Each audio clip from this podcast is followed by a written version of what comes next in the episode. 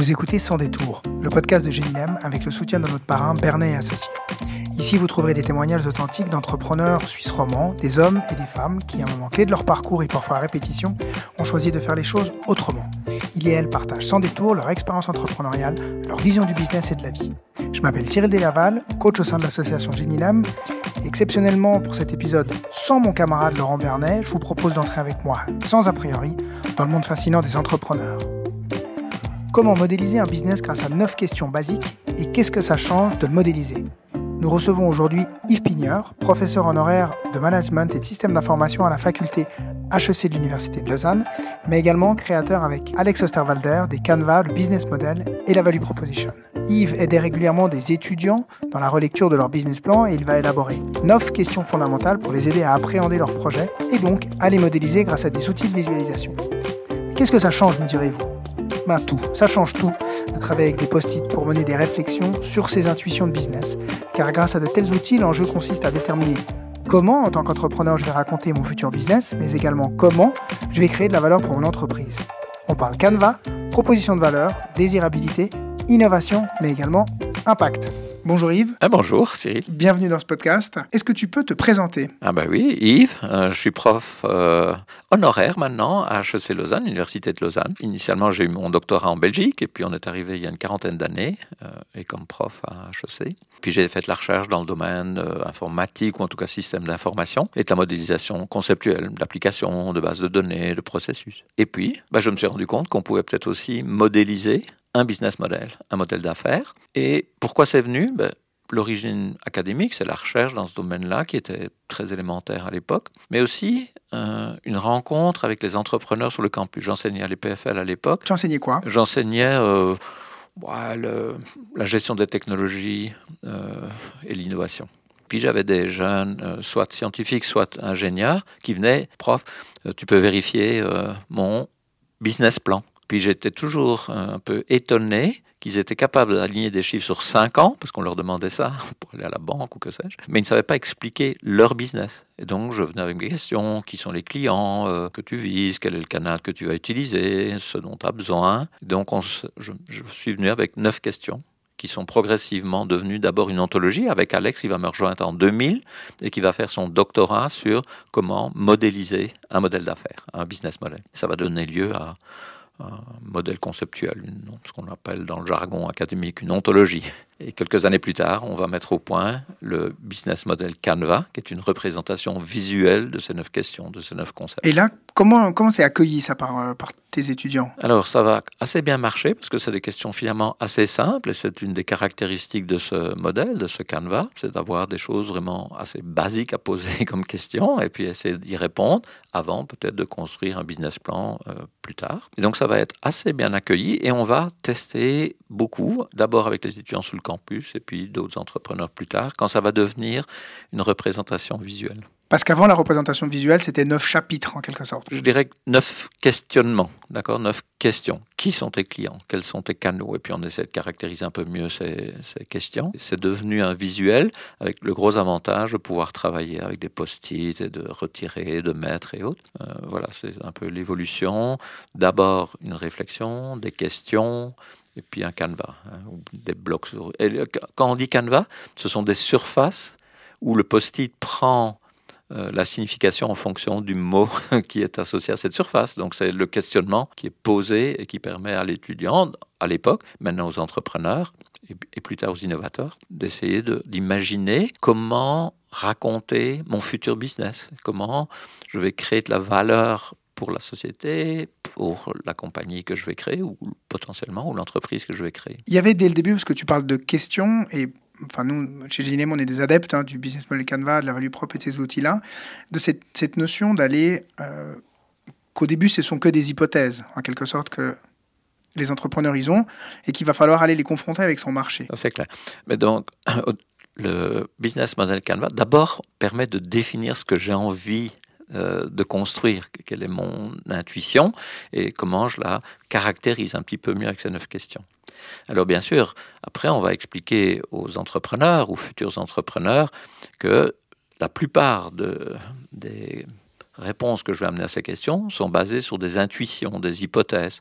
Et ces hypothèses, il va falloir les confronter au marché, aux clients, aux ressources que je vais, dont je vais disposer. On va essayer d'utiliser ce même canevas, non pas pour designer, pour concevoir les choses, mais pour critiquer les choses, et pour essayer de trouver s'il y a des, erreurs ou des, à partir de ces hypothèses. Donc je vais utiliser le canevas pour détecter les hypothèses, sur les neuf composantes d'une certaine façon, et puis je vais progressivement vérifier bah, ce que vous appelez euh, désirabilité, faisabilité, viabilité, à partir de tests qu'on va faire sur le terrain. Donc on va au départ faire la conception dans, à l'université ou dans l'incubateur, et puis après on va les faire sortir du bâtiment pour vraiment se confronter avec des clients, avec des partenaires, avec des gens qui vont assurer la distribution, que sais-je. Donc c'est une démarche qui est finalement très scientifique. Hein. J'ai mis une hypothèse et puis je vais la valider sur le terrain ou la valider.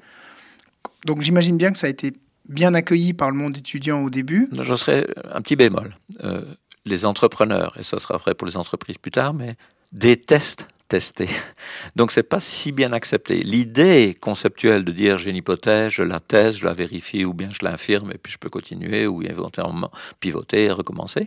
Euh, sur le, le concept est assez facilement adopté mais le, fait de l'appliquer, de faire, de faire en sorte que je sors et je parle avec des clients, je parle avec des partenaires, ça c'est une horreur pour la plupart des gens parce que ça va remettre en question les hypothèses qu'ils ont faites et l'enthousiasme qu'ils avaient pour euh, vendre une technologie ou vendre un produit ou imaginer un service. Mais pourtant, ce Canva, il est, il est très utilisé aujourd'hui, donc il a tout de suite rencontrer son marché Alors tout de suite, je ne sais pas, mais en tout cas, effectivement, maintenant, il y a un collègue canadien qui nous a dit il y a quelques mois, qui m'a dit il y a quelques mois, qu'il avait lu un rapport, je crois, au CDE, où on disait 80% des incubateurs dans le monde utilisent le modèle Canva, le business model Canva.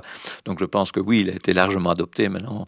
Et rien que sur le site de Strategizer, je crois qu'il y a 10 millions de downloads. Donc je pense qu'effectivement, l'adoption a été, parce que, en partie, je crois à la facilité d'usage, le fait qu'il est quand même assez simple de maîtriser ces neuf morceaux.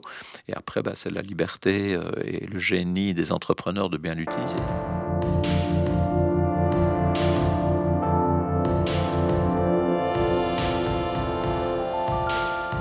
Est-ce que tu peux nous raconter un petit peu, donc on entend le début euh, avec les étudiants qui viennent te voir, il y a ces neuf cases, Qu'est-ce qui s'est passé ensuite? Alors en 2000, Alex me rejoint comme doctorant. Il va faire sa thèse pour définir le business model ontologie, donc un modèle conceptuel, donc une définition claire de neuf blocs et de leurs relations et leur. Ça, ça va être la première étape qu'on va finir en 2004. Il va soutenir sa thèse. Il va dans une ONG euh, en Thaïlande et il revient 2006-2007 et on se dit, voyant que ça a l'air d'être bien adopté par les étudiants, par quelques personnes qui donnent l'autre la, thèse ou certains articles qui ont eu un peu de succès. C'est dit, on devrait en faire une version grand public. Et on va se lancer dans l'écriture d'un livre à partir du business model Canva qui va s'appeler euh, Business Model Generation. Donc là, on sort un petit peu du monde académique Complètement. Là, on travaille et on va se voir à la boulangerie de, des Chandans toutes les semaines et on va avancer progressivement. Mais on va imaginer la rédaction de ce livre comme une entreprise ou comme une aventure entrepreneuriale. Pourquoi? Parce qu'on avait, un, l'impression que cette idée que la plupart des académiques ont, on fait un manuscrit, on l'envoie un éditeur, on attend la réponse, on l'envoie à plusieurs pour être sûr d'en avoir une, une, réponse positive, ne correspondait pas à ce qu'on avait envie de faire. On avait envie de montrer qu'il était possible d'imaginer un livre qui allait vivre une vie un peu particulière au début. On a cette idée d'écrire ce livre, on se dit, on va le faire à notre compte, parce que les éditeurs n'aiment pas la couleur, n'aiment pas le format qu'on voulait adopter, qui nous semblait plus pratique pour exposer nos idées. Donc on va imaginer un livre visuel, dès le départ, visuel couleur. Donc on va pas rédiger ça en Word, on va rédiger ça en PowerPoint à l'époque, pour comme ça on peut montrer les différentes images et les différentes euh, illustrations qu'on a envie de mettre. Et bien sûr, un designer, Alan, va revenir dessus et va faire quelque chose d'assez spectaculaire. Ça c'est la première chose. La deuxième chose, on a envisagé plusieurs modèles d'affaires huit en tout. On dit on va faire un livre qui sera un cadeau pour des grandes entreprises à leurs clients. On va imaginer un livre euh, qu'on fait euh, self-published.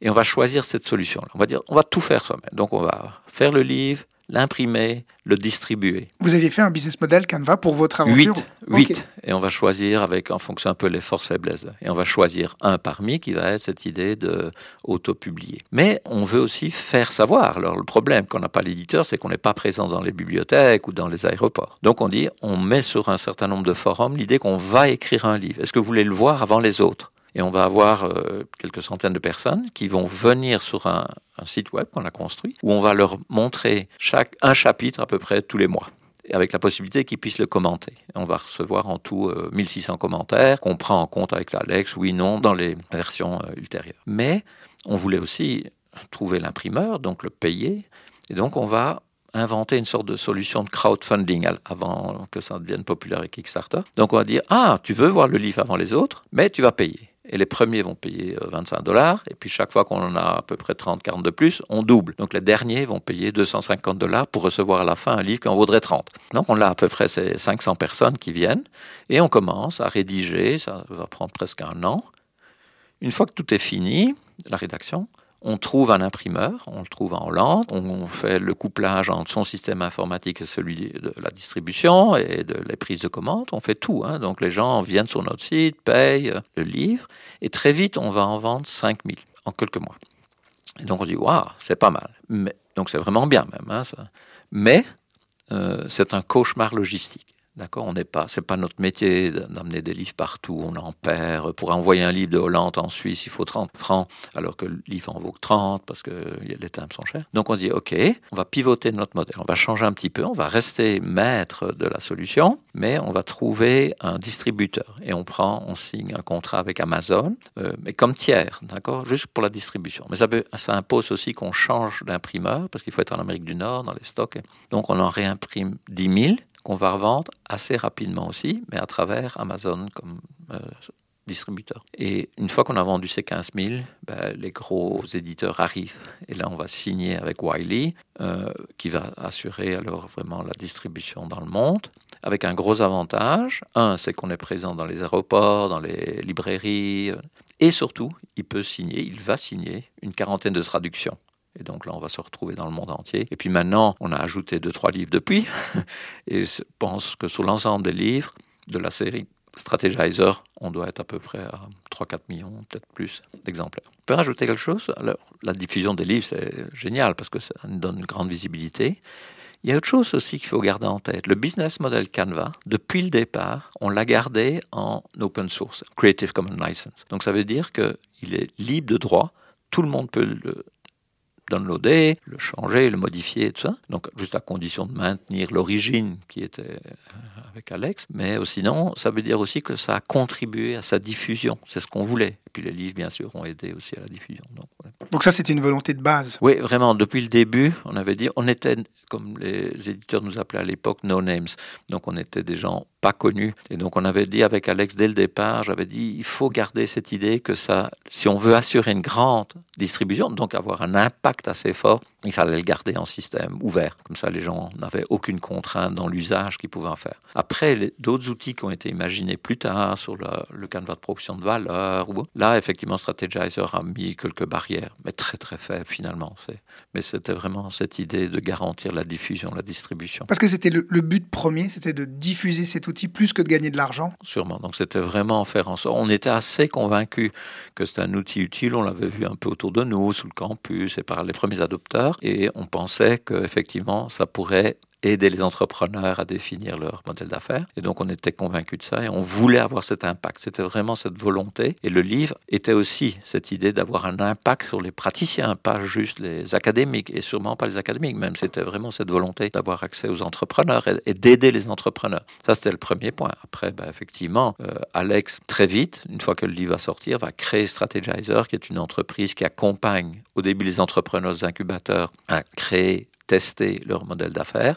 Et puis plus tard, c'est devenu une société qui va aider les grosses entreprises à innover, qui est aussi un gros enjeu, encore très difficile aussi. Et c'est donc dans cette voie-là que vous créez le, deuxième canevas, qui est la, la value propre. Alors c'est cinq ans plus tard, effectivement, on se rend compte que les neuf blocs sont utilisés, mais on constate quand on voit faire les gens, les entrepreneurs, qu'il y a beaucoup plus de post-it sur la proposition de valeur et sur le client. Euh, ils définissent finalement leurs produits, leurs propositions de valeur, les bénéfices, tout ça avec euh, des dizaines de post-it au mieux et puis quelques-uns sur les autres blocs. Donc on s'est dit ça, ça ne va pas. Ça voudrait dire qu'ils utilisent l'outil qui est fait initialement pour montrer comment créer de la valeur pour l'entreprise, pour aussi montrer comment elle crée de la valeur pour le client. Donc on s'est dit non, non, on va faire un outil dédicacé Le business model Canvas essaye de montrer comment on crée de la valeur pour l'entreprise qu'on va créer. Et le Canvas de proposition de valeur essaye de montrer comment on crée de la valeur pour le client. Et il faut les deux, bien sûr. Et puis c'est un aller-retour entre les deux. Et ça, on va le faire cinq ans plus tard. Et on va sortir ce livre sur euh, Value Proposition Design euh, qui va essayer d'expliquer comment on se sert de ces deux canevas, comment ils, ils travaillent en synergie les deux et comment on peut les utiliser pour faire la conception, mais aussi le testing. Euh, des propositions de valeur et des euh, business models. Et puis, plus récemment, on s'est rendu compte que ces outils, ce qui n'était pas imaginé au départ, étaient adoptés par des grosses entreprises ou des entreprises existantes. Et là, on s'est dit, waouh, c'est pas tout à fait le même jeu que la start-up parce qu'elle, elle doit faire deux choses. Elle doit exploiter ce qu'elle fait maintenant en gagnant de l'argent, et puis elle doit peut-être explorer de nouvelles aventures pour le futur, ne fût-ce que pour remplacer des modèles déclinants dans l'exécution. Et donc, on est venu avec un, dernier, un troisième livre sur comment utiliser ces outils dans une entreprise existante. Et on a imaginé un portefeuille, ou en tout cas une façon d'écrire le portefeuille qui doit être double les modèles que j'ai en exécution et ceux que je suis en train d'explorer, d'imaginer pour le futur. Si je reprends, il y a une volonté d'aborder les étudiants, très vite les entrepreneurs. Tu nous as parlé des innovateurs aussi. Est-ce que tu peux nous... Ben oui, c'était cette idée-là, c'est que quand on s'est rendu compte que euh, les grosses entreprises adoptaient cet outil, la première chose, ça a été un étonnement. Pourquoi des grosses entreprises qui ont accès à tous les consultants et les modèles sophistiqués utilisent un modèle qui est finalement assez bébête, c'est euh, neuf blocs. Mais on, s'est vite rendu compte que ces entreprises voulaient parfois innover, voulaient parfois créer de nouveaux modèles d'affaires, mais ne serait-ce que pour remplacer certains qui déclinent dans leur portefeuille. Et donc, les innovateurs d'entreprise jouent un peu le même jeu que l'entrepreneur, finalement. Ils imaginent un, modèle d'affaires pour le futur, ils doivent le concevoir, ils doivent le prototyper, ils doivent le tester. Et donc, on a vu progressivement que ces entreprises qui adoptaient ça avaient aussi des gros enjeux, un peu comme l'entrepreneur. Donc, on pouvait peut-être les aider à concevoir, aider à tester, aider à changer ou pivoter. Et c'est ce qui a été même le, le, cœur de métier maintenant de Strategizer, la société qu'Alex a créée, partir de tous ces concepts et de tous ces travaux et de ces outils pour aider ou accompagner une entreprise qui est en train de vouloir explorer, innover, créer de nouveaux modèles d'affaires ou transformer des modèles d'affaires, rénover des modèles d'affaires existants.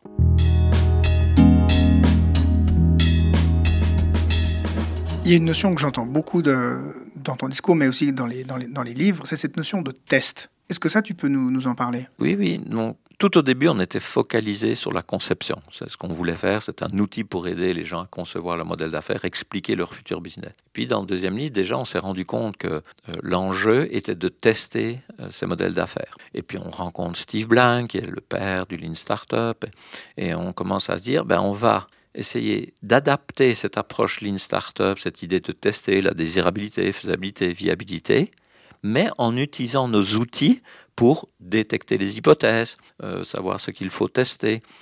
Donc ça va être un mélange, une fusion un petit peu entre la, la l'approche outil que nous avions et l'approche Lean Startup qui est de dire comment peut-on tester. Et on a essayé de systématiser un petit peu cette approche Lean Startup en utilisant nos outils visuels. C'est là qu'on a imaginé pour un peu aider les entrepreneurs explicites sur leur approche de testing. On a imaginé ce qu'on a appelé une test card, une learning card, qui sont une façon d'être explicite sur les hypothèses, sur les tests que je vais effectuer, sur la façon de mesurer les résultats et de pouvoir avoir des critères pour décider si l'hypothèse est confirmée ou invalidée. Le fait d'utiliser ces outils, que je, enfin, qu'on sois académique, entrepreneur ou innovateur, euh, avec cette notion de test, qu'est-ce que ça change au fait? Euh, Je pense que c'est un d'être assez systématique, c'est-à-dire d'être euh, explicite sur la façon de dire j'ai X hypothèses, je les teste. Ça, c'est la première chose. La deuxième chose, je pense, c'était de sensibiliser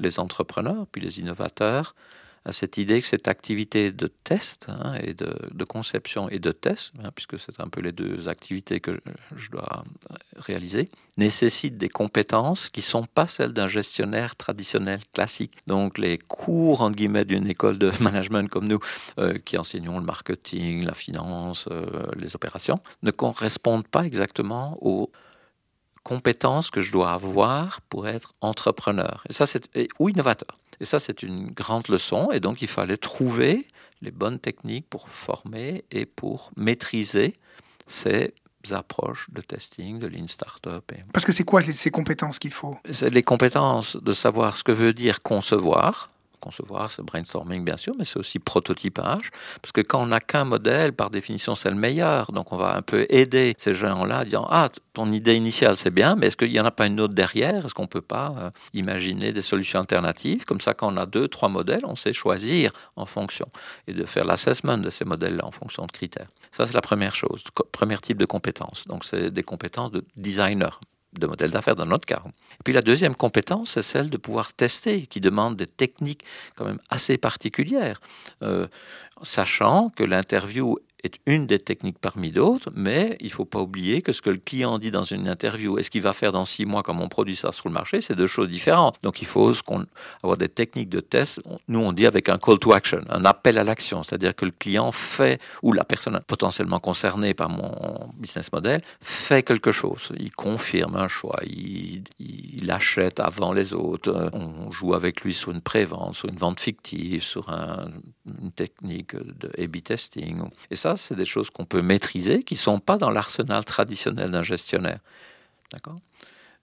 C'est un peu ça qu'on essaye d'accompagner d'une certaine façon, de montrer qu'il y a des, des compétences qu'on peut acquérir, qui sont un peu celles de l'entrepreneur qui fait tout le parcours, par exemple chez Genilem, mais de le montrer aussi qu'en entreprise, c'est aussi le genre. Or, qu'est-ce qu'on a observé? C'est que souvent, on met des gestionnaires qui ont été bons dans leur métier, on les met à l'innovation. Et puis, ils essaient d'appliquer des techniques qu'ils ont maîtrisées bien, vraisemblablement, depuis 10, 15 ans ou 20 ans.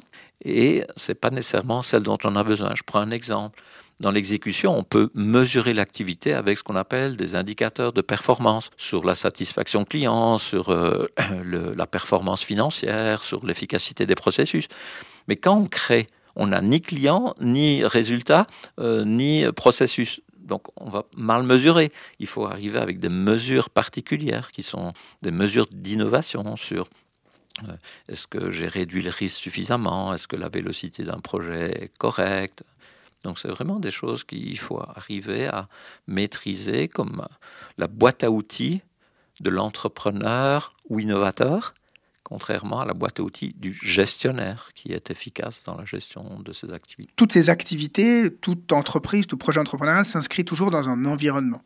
Avec les outils que vous avez, on comprend que la value propre, elle est très axée sur le client, le business model Canva sur l'entreprise.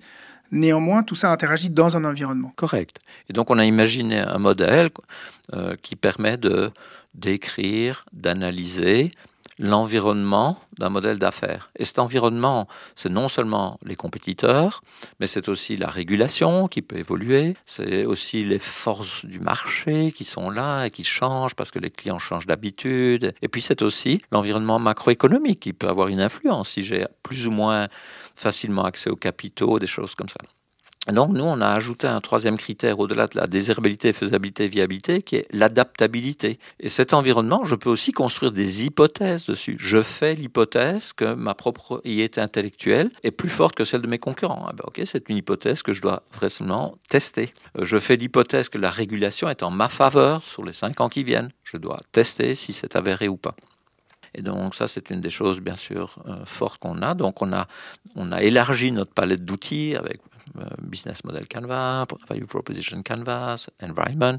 On a créé un nouvel outil pour décrire le portefeuille d'une entreprise qui a plusieurs modèles d'affaires. On a écrit un outil qui permet d'analyser euh, ou de changer une culture d'entreprise avec une map de, culture. Donc voilà, on a essayé d'imaginer plusieurs outils parce qu'on est convaincu qu'un seul outil ne peut pas tout faire. C'est comme si on vous demandait euh, vous êtes chirurgien, vous devez opérer du cœur, un couteau suisse, ça suffit il va dire, ben non, j'ai besoin d'une quinzaine, vingtaine euh, de scalpels différents, d'outils différents. C'est la même chose pour nous.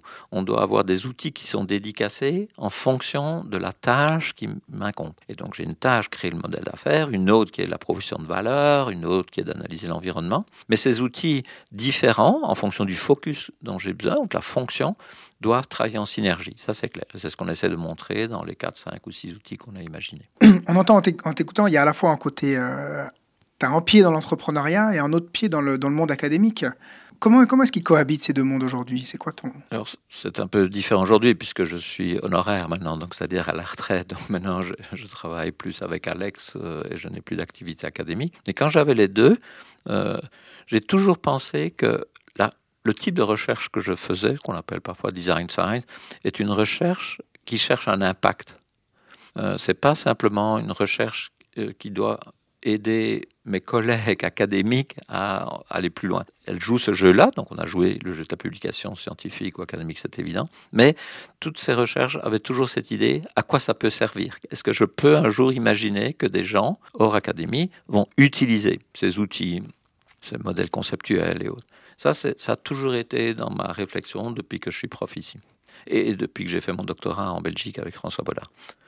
Et le fait d'avoir ces deux-là, et que le dernier outil dont on vient de parler, Business Model Canva, avait l'impact sur les entrepreneurs, c'est ce qu'on pensait. Aider les entrepreneurs faisait partie euh, de ma volonté dans mes activités, entre guillemets, de recherche ou activités académiques. Est-ce qu'il y a quelque chose donc, qui te rend particulièrement fier dans toutes ces histoires? Je pense, ouais, ce qui rend le plus fier, je pense, dans ce parcours, c'est d'avoir eu un impact et de savoir que ce qu'on a imaginé au départ dans une activité académique a un réel impact sur des entrepreneurs et peut vraiment aider des gens à être un tout petit peu plus efficaces euh, dans leur activité, de construire une entreprise, de tester leurs hypothèses et de pouvoir se lancer. Et ça, c'est assez euh, agréable à observer, même si au départ, on n'avait pas imaginé qu'on pourrait avoir un tel impact. A posteriori, on se dit, waouh, mais c'est absolument bien, c'est vraiment, il y a des millions de personnes qui utilisent des outils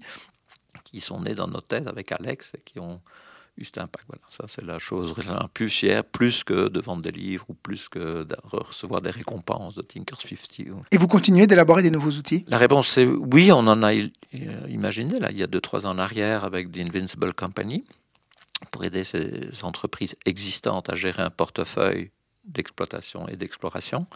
Euh, maintenant, pour le futur, on est en mode un peu de réflexion. Une chose qui nous euh, interpelle assez fort et qui revient souvent dans nos discussions, c'est de construire des modèles d'affaires qui ont un impact. Alors vous appelez ça sustainable ou nous on dit euh, qui ont un but, qui ont un, impact dans la société, environnementale ou sociétale. Et ça c'est une des choses qui nous intéresse assez. On a vu beaucoup d'équipes qui viennent avec des propositions de changer le business model Canva, d'y ajouter des composants ou d'en retirer ou d'ajouter des blocs. On n'est pas trop convaincu de ça avec cette idée qu'un outil il doit être focalisé sur quelque chose, mais il doit travailler en synergie. Or, une entreprise qui a une mission sociale ou environnementale, elle a un modèle d'affaires, c'est ce que vous appelez le double sustainability, c'est-à-dire euh, plutôt économique et puis euh, sociétal ou environnemental. Donc on pense que même une entreprise qui va mettre au point ou qui a l'ambition d'avoir un impact euh, environnemental, par exemple, a quand même un modèle d'affaires. Ça, c'est pour la partie d'assurer sa stabilité euh, économique, financière. Mais peut-être qu'il y a un outil à imaginer clair pour savoir mesurer l'impact qu'elle peut avoir sur les bénéficiaires de son entreprise. Et ça, c'est quelque chose qui nous intéresse assez fort euh, de savoir faire et de montrer en tout cas que déjà à ce stade-ci, le modèle le business model Canvas peut quand même aider quelqu'un à réfléchir en termes d'impact sociétal ou environnemental. Euh, et je pense qu'on a quelques exemples qu'on a aussi essayé de développer récemment. Merci. C'est bon? Merci beaucoup, Cyril. Merci à toi. Voilà, nous sommes arrivés au terme de cette rencontre avec Yves. Son idée de modéliser des projets entrepreneuriaux est née dans les sphères académiques, mais avec toujours une volonté d'avoir un impact et une utilité dans et en dehors du monde académique. Et on peut dire qu'il a parfaitement réussi avec des dizaines de millions de téléchargements, mais également des dizaines de millions de livres vendus. Ces outils vont d'abord être utilisés par des étudiants qui avaient des projets d'entreprise avant d'être rapidement adoptés par des entrepreneurs qui exécutaient déjà des modèles existants tout en voulant en explorer des, nouveaux.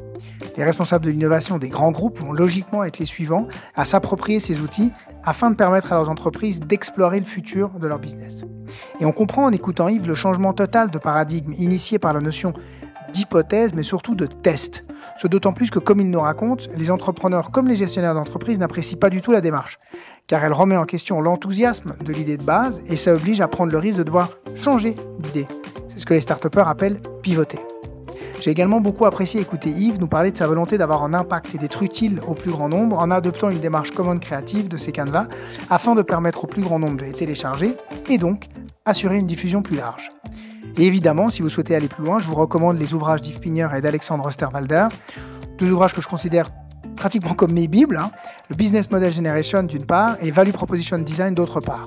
Je vous recommande également la lecture de l'ouvrage Testez vos idées de business si vous démarrez une entreprise et un autre ouvrage, L'entreprise invincible si votre entreprise est déjà lancée. Et vous retrouverez plein d'autres ressources euh, tout aussi passionnantes sur le site strategizer.com. Merci pour votre écoute et si vous avez aimé cet épisode, n'hésitez pas à le partager ou le commenter sur les réseaux ou les plateformes. On se retrouve dans un mois pour un prochain témoignage.